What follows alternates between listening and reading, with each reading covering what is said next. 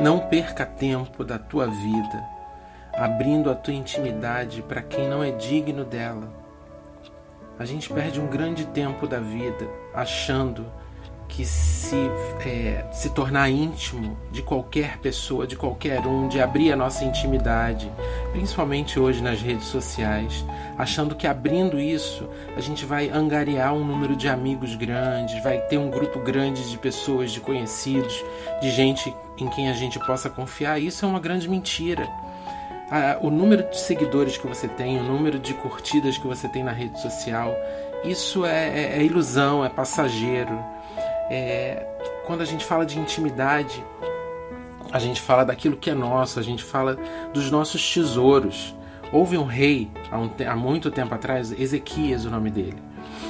Um dia, um dia de, de fragilidade que ele estava vivendo, ele recebeu uns presentes de um outro rei, de um outro povo, e abriu aquilo que eram os tesouros dele para que os visitantes pudessem ver. Tudo que ele tinha, ele mostrou.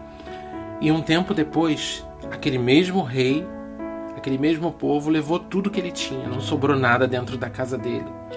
E isso é o que acontece com a gente. Se a gente abrir aquilo que é nosso para quem não tem que conhecer, para aquilo não, para quem não tem que nos conhecer a fundo, aquilo é levado da gente. A gente se sente vazio porque a gente gastou, perdeu um tempo. Foi um tempo perdido com quem não merecia.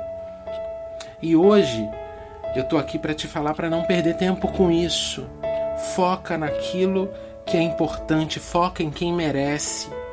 Se tem um que é digno de conhecer o que a gente está passando, o que a gente está sentindo, o que a gente está vivendo, conhecer o fundo das nossas entranhas, dos nossos sentimentos, é Deus.